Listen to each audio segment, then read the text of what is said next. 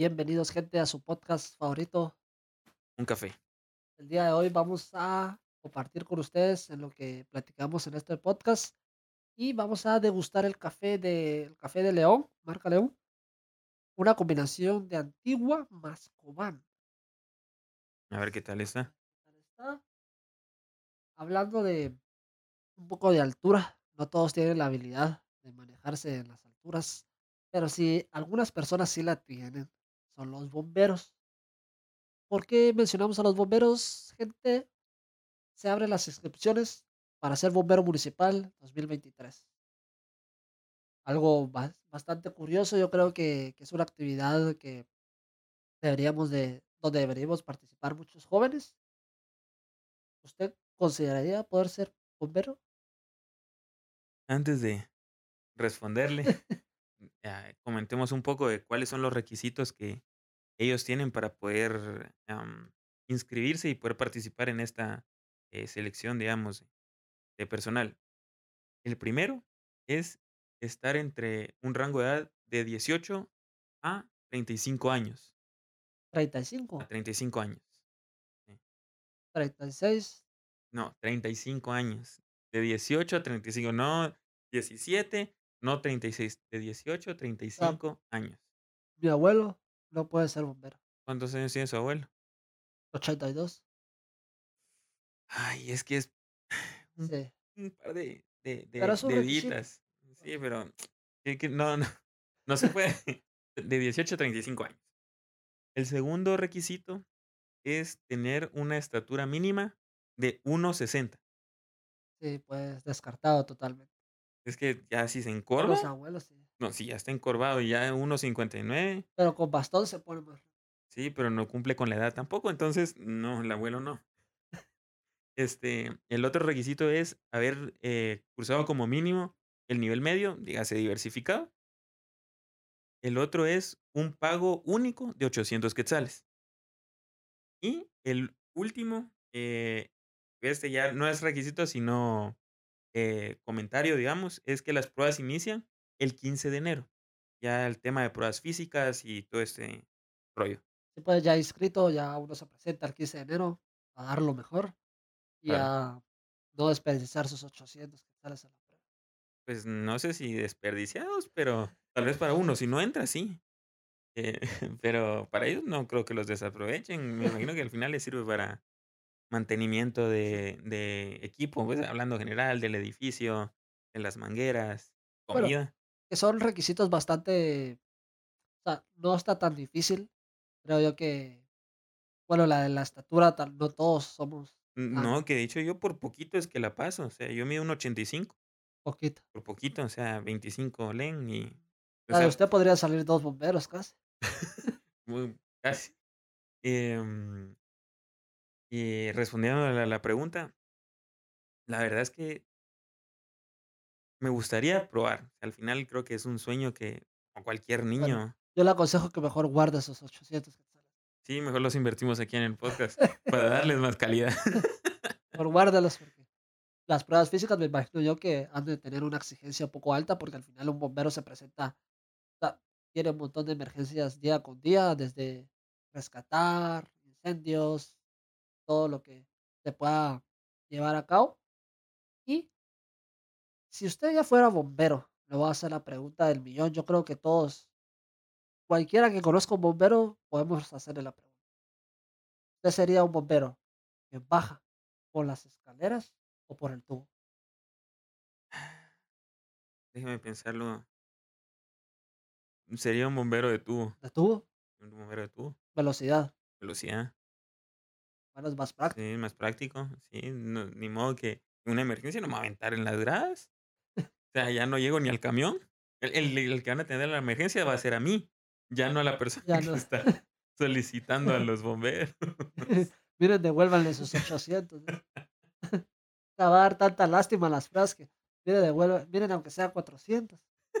No, es más, denle 800 de otra persona que se haya calificado, denle 1600 de regreso porque... Para que se alimente bien. Y una incaparina de paso. No, pues, así que A todos los que nos estén escuchando, si pueden participar, sería una actividad bastante bonita. Eh, incluso creo yo, considero yo que a muchos de es una profesión muy poco valorada aquí en Guatemala. Cuando se nos presentan emergencias, lo típico, yo creo que todos lo hemos visto, a lo famoso de se presenta la emergencia y automáticamente en vez de la gente decir, bueno, efectúo tal, her- eh, tengo tal herramienta, puedo ayudar con esto, todos lo que hacen es, Sí, y y lo peor es que sacan el celular, sí, está bien, pero se ponen a grabar en vez de llamar a los bomberos. O el tráfico que a veces se forma por, por este tipo de accidentes que, que hay en, en la calle y lejos de estar ayudando, todos, Es que sí, yo creo que hasta más estresa a la gente, pues si está consciente, claro, de ver de que lo están viendo, tuvo un accidente y no, y la gente grabando. O sea, gente, no hay que hacer shootings. no, pasa mucho. Ir tan lejos a mí, eh, hace ya unos meses me pasó. Yo fui con mi mascota ahí al famoso Pasos y Pedales. Estábamos todo bien. Mi mascota pues sufrió, creo yo que de algún ataque de calor, algún tipo de inconveniente. Ya no se podía mover. Lo, el error que, come- que cometió una persona al quererme ayudar porque nos quedamos muy cerca de la calle Entonces, eh, fue intentar levantar a mi perro y colocarlo ya un poco más cerca de la banqueta. En ese movimiento, pues mi perro reaccionó mal, él siempre fue como muy delicado y la mordía la mano izquierda. A Bueno, usted. exacto. Ah, Cuando pasó eso, todos estaban ahí pues con sus bicicletas, pasos y pedales. Eh, lejos de, por lo menos, ni siquiera la municipalidad, o sea, nadie, o sea, todos pasaban y todos me miraban las manos llenas de sangre y todos eran así como foto. Yo decía, pero ¿por qué nadie? Hasta que hubo un señor que sí se detuvo y dijo, vamos a llamar a los bomberos, vamos, y ya llegaron con botiquín y todo. Creo que hasta fotos me tomaron, pero no sé dónde paró la foto. Qué vergüenza, por cierto. Pero vamos a que solo de, de las, calculo yo, 200 personas que pasaron, solo una se dignó a, a sentarse conmigo, a acercarme agua y a ofrecerme ayuda. Todos tomaban fotos, se ponían a grabar. Yo decía, pero si están viendo, no solo mi perro está mal, yo estoy mal. ¿Cómo te pones a tomar una foto? Sí, o sea, era lo que, lo que decía. Yo creo que, pues, usted lo podrá confirmar de que creo que el ver que uno anda ahí estresado sin saber cómo, hacer, cómo reaccionar y todavía ver que le están, digamos que molestando, y, eh, o sea, el estrés a ser muchísimo más. exacto. No, lo ideal sería que todos pasáramos por un curso, aunque sea básico, de, de primeros auxilios, de lo servicial que terminan siendo muchos bomberos. Incluso creo yo que sería bueno que hasta la municipalidad eh, brindara como ciertos recordatorios que, que están estos héroes y que no, que muchas veces los pasamos por alto. Sí, al final creo que el entender, digamos, a- al tema de los bomberos nos ayuda como a tener ciertos valores que, que, como usted bien dice, de apoyar a la gente que lo necesita en cualquier emergencia. Este, mm, pues hablando de, ya aprovechando que estamos hablando de los bomberos, eh, tocar un tema de un incendio que los bomberos no pueden apagar, sino es un tema en el que nosotros tenemos que tomar el control. Este, vamos a hablar sobre un, ¿cómo podría decirlo? Este, un artículo de tres eh, consejos o mm, puntos, podría ser, para saber si ya superamos a nuestra ex. Sí, bastante curioso este artículo, del cual nos resaltaban tres puntos importantes de todo este proceso. Creo yo que como jóvenes, eh, muchos están o pasaron ya por, por un proceso donde tienen que desvincular eh, su relación con, con esta persona. Y como primer punto resaltaban el, el- el mencionar el tiempo. Se hizo un estudio donde un promedio de personas lograban superar a su expareja durante los primeros dos años, luego de desconectar con ella. Ese era el promedio, pero también habían recuperaciones de un año, incluso hasta de meses. Creo yo que también esto se resalta porque al final todos sanamos de diferentes maneras, algunos haciendo ejercicio, otros eh, participando en diferentes talleres, creciendo tanto académicamente como profesionalmente eh, y despejando la, la, la mente de estar recordando todo lo vivido con ella. Y eh, también otro punto que resalta y que sería el segundo, el segundo en este artículo es el que si bien todos sanamos en diferente tiempo, también debemos de entender que para poder aprovechar el mismo tiempo y decir y no creer que ya lo superamos, es entender la frase de un clavo no saca otro clavo.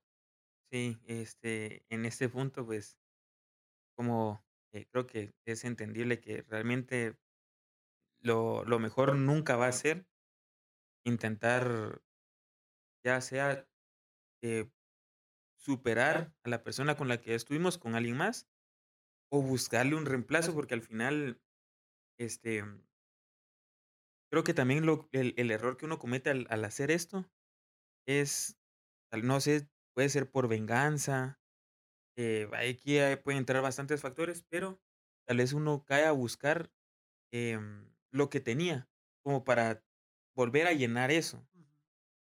Y ya uno cae en juegos de comparaciones y este tipo de cosas, y uno se da cuenta de que realmente lo que fue, fue. No lo va a poder, o muy difícilmente lo va a lograr volver a conseguir. Em, entonces, este, el intentar reemplazar personas que que ya tuvimos en nuestras vidas.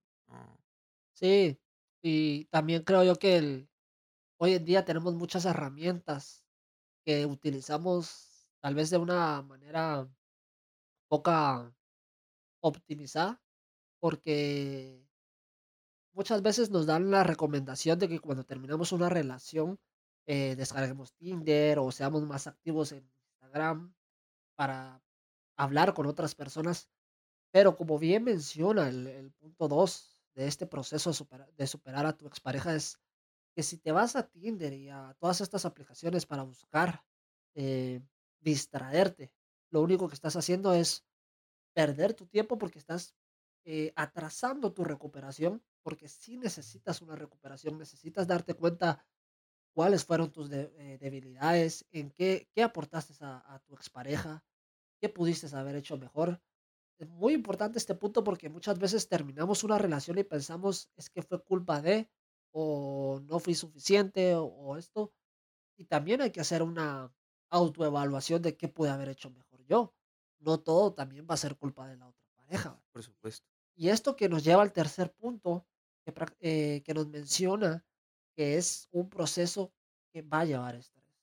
Sí, eh, al final, este, el hecho de de haber terminado, digamos, ya sean buenos términos o esperemos que no en malos también, pero el estar sujeto a un cambio, ay, a cualquier persona, eh, lo estresa, o sea, el traer la monotonía de poder compartir con alguien por, eh, ya hace bastante tiempo, y al día siguiente ya no estar.